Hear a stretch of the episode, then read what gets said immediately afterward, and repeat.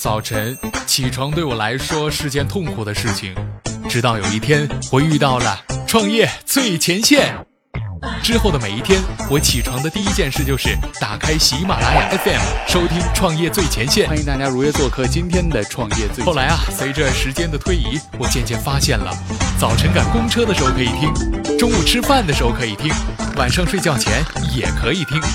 我是音乐，邀请大家一起来聆听我和大家的创业最前线。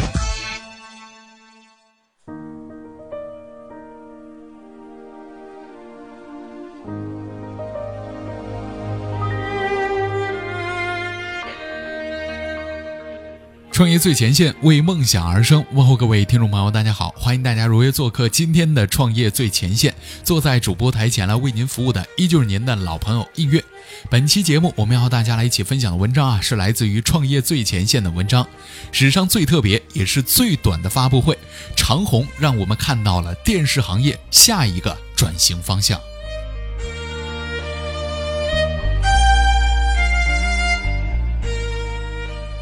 作为一个媒体人，参加过不少的发布会，每次每年的发布会呢都在创新，但是啊，终究离不开这以下几个环节，不外乎就是开场、总经理致辞、产品经理介绍、合作伙伴上台以及启动仪式等等。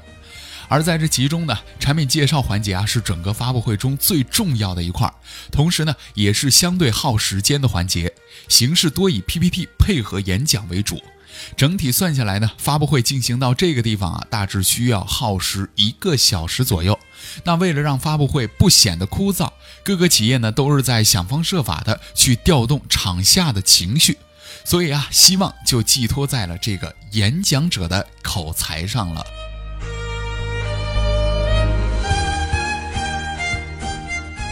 北京时间的二零一六年的七月二十八号。长虹呢举办了一场名为“长虹人工智能”的新品发布。与众不同的是，这一场发布会很短，但是却很特别。发布会一开始呢，有两排机器人进行暖场，显然比请一些舞蹈的演员要更加的符合今天的主题。那么接下来呢，主持人上台进行串词。这个主持人呢，选的真是恰到好处。如果您看到过《最强大脑》这档节目的朋友呢，一定不会对他感到陌生。没错。他就是蒋昌建老师，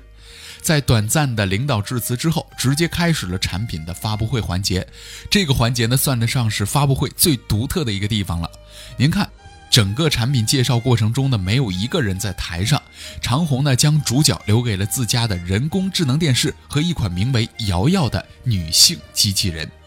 产品发布会环节呢，由瑶瑶全程控制这个人工智能电视，两个人工智能呢在台上演绎了一场无阻碍的自然语音的。交互沟通，指定节目播放，指定音乐切换，清晰度切换等等指令呢？这个人工智能电视都是表现的非常良好的。美女瑶瑶与人工电视内置的小机器人小白可以说相处的极为融洽，并且整个过程都是由秒来计算速度进行着。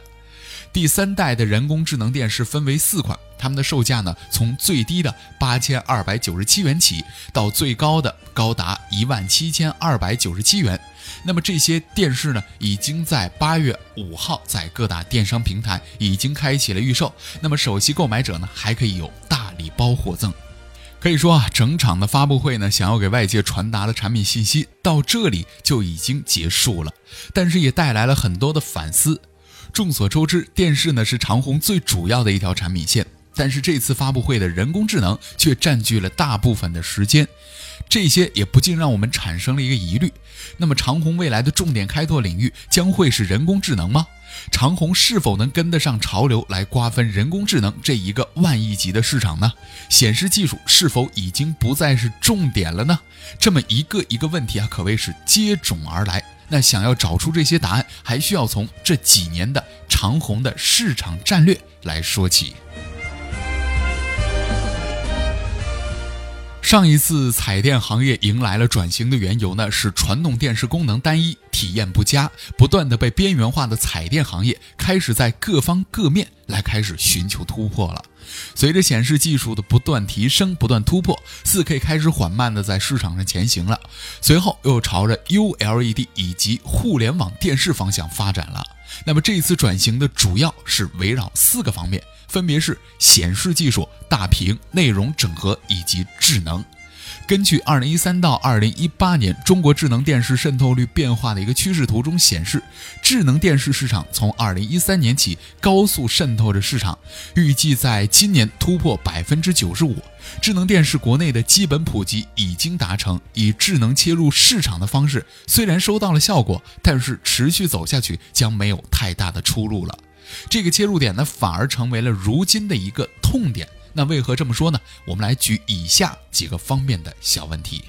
首先，我们来看第一个问题：智能电视虽然可以安装市面上的应用，但是刚性兴趣有多少值得考究呢？第二点，遥控器经常不见踪影，手机虽然可以进行替代操作，但是用久了的安卓手机本身的卡顿问题就十分的严重了，这倒不如传统的物理按键来得更加快捷一些。第三点。语音交互功能如果无法精准的识别使用者，无法做到第二次的自然交互，那么使用体验将会直线下降。破除了繁琐，以人为中心，将使用门槛降到最低，才是未来行业发展的趋势。随着认知技术已经进入到人们的日常生活当中，人工智能已经成为了下一个风口，彩电行业也看到了下一个转型期。人工智能对于用户体验究竟有多大的提升呢？那我们不如来设想一个场景，在每次我们追剧结束之后啊，用户往往会有一段空档期，这个时间段呢，用户通常会希望找到一个同类的内容来继续观看。以往呢是通过条件筛选的方式来进行选择，花费了大量的时间，依然找不到感兴趣的内容。这个时候，人工智能就有了应用的场景了。基于大数据的算法，可以为全方位的用户画像来推送精准的内容。随着使用次数的增加，人工智能呢也会更加的懂得用户的口味了。这也是长虹为什么将人工智能作为转型关键的原因。所以啊，早在二零一二年，长虹呢就将精力投入到了人工智能的基础研究工作当中。二零一三年推出了自家新三坐标战略，将智能化、网络化和协同化作为全新的发展方向。随后开始与中科大进行数据储存、图像识别、算法、云计算平台等等关键技术方面的合作，并且与西安交大共同研发人脸识别、手势识别等技术，并且在传感器模组开发应用、音识别芯片开发应用、家庭智能机器人技术研发及应用取得了很大的突破。这些突破呢，也为这次转型打下了良好的基础。前瞻的战略性也体现在这两年的营收上。那么这次战略调整呢，也让长虹在二零一五年的经济整体低迷的大环境下逆流而上，整体营业收入突破了千亿元。二零一六年，伴随自家发布的开放的物联运营支撑平台，给予了旗下人工智能电视业务很大的支撑，也标志着长虹在大数据、物联网以及智能家庭、智能社区、智能城市等等业务上的建设，具备了变现和落地的能力。据统计，彩电一季度五十五十以上占比近百分之十九，销量同比提升了约百分之八十。智能 UD 占比分别达到了百分之六十三点九和百分之二十九点七，销量的同比分别提升了百分之四十和百分之七十。清晰的战略让长虹整个产品线进入到了一个良性发展的全面成长期。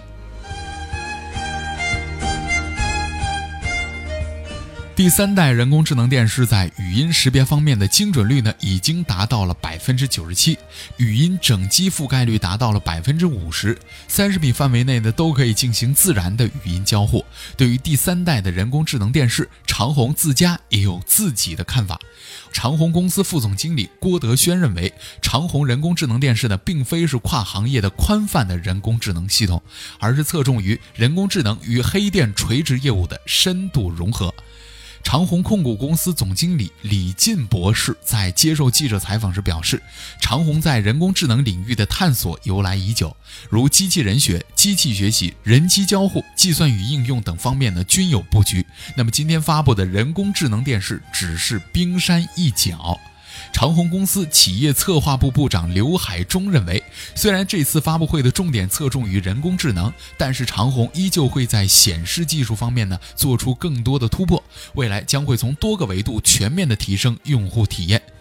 总结来说呢，随着智能电视的不断的渗透，市场已经开始缩水了。家电行业是时候该提供更多更加前沿的产品来提升增长空间了。就和三年前是一样的，电视行业将迎来下一个转型期。伴随着互联网加、人工智能三年行动实施方案的发布，提升终端产品智能化水平将成为重点推进的方向。人工智能不失成为一个好的出路。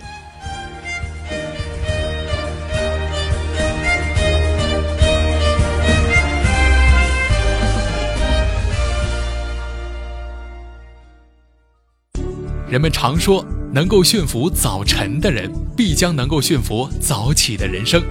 创业呢，就像早起是一样的，需要驯服自己的惰性，不断的坚持下去，有条不紊，不忘初心。只有这样啊，才能够有一个不悔的人生。好了，我是映月，邀请您持续关注大家的创业最前线。那本期节目呢就是这样，感谢您的收听，我们下期节目再见吧。